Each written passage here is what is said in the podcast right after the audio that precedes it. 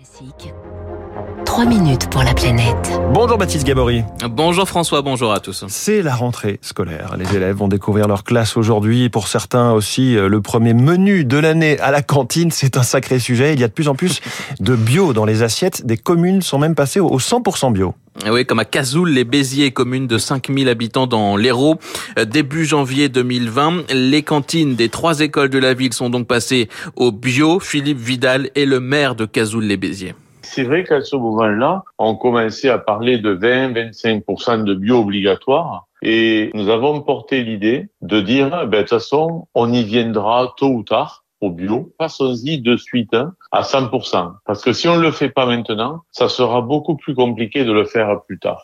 Jusqu'en 2019, les repas arrivaient le matin, froid, en barquette, il fallait les réchauffer. C'est terminé, la ville a décidé de remunicipaliser ce service. On passait à l'époque par un prestataire privé qui nous livrait les, repas en liaison froide. Et donc au 1er janvier, on est passé en liaison chaude, on a embauché des cuisiniers et on a créé notre propre cuisine centrale. En tout, on sert 350 rationnaires.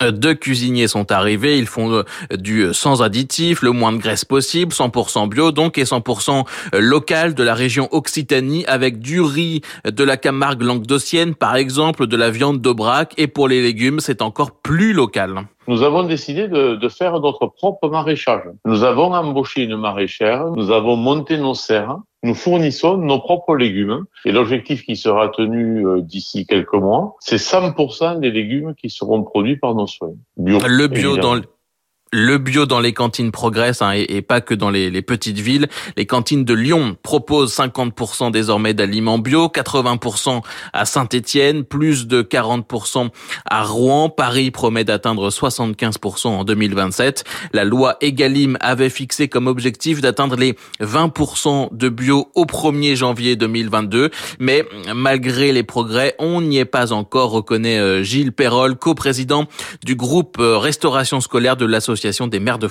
Il faut bien réaliser aussi que les villes, en ce moment, euh, ont à gérer un certain nombre de difficultés euh, financières, hein, euh, avec l'inflation, la, l'augmentation des prix de l'alimentation. Donc, ceux qui sont pas hyper motivés, c'est pas le moment où ils démarrent.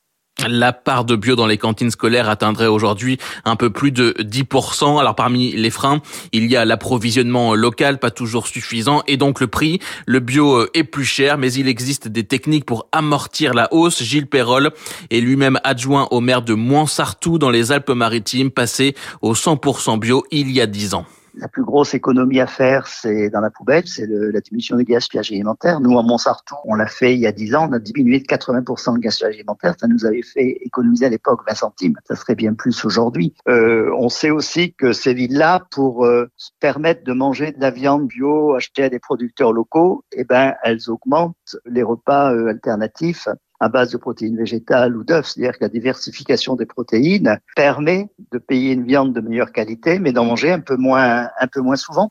À Cazoul-les-Béziers, le surcoût est estimé par le maire à 70 000 euros par an. Un choix euh, politique, dit-il, ça n'a pas été répercuté sur le prix euh, payé par les parents. Merci, c'était trois minutes pour la planète, le bio dans les cantines ce matin.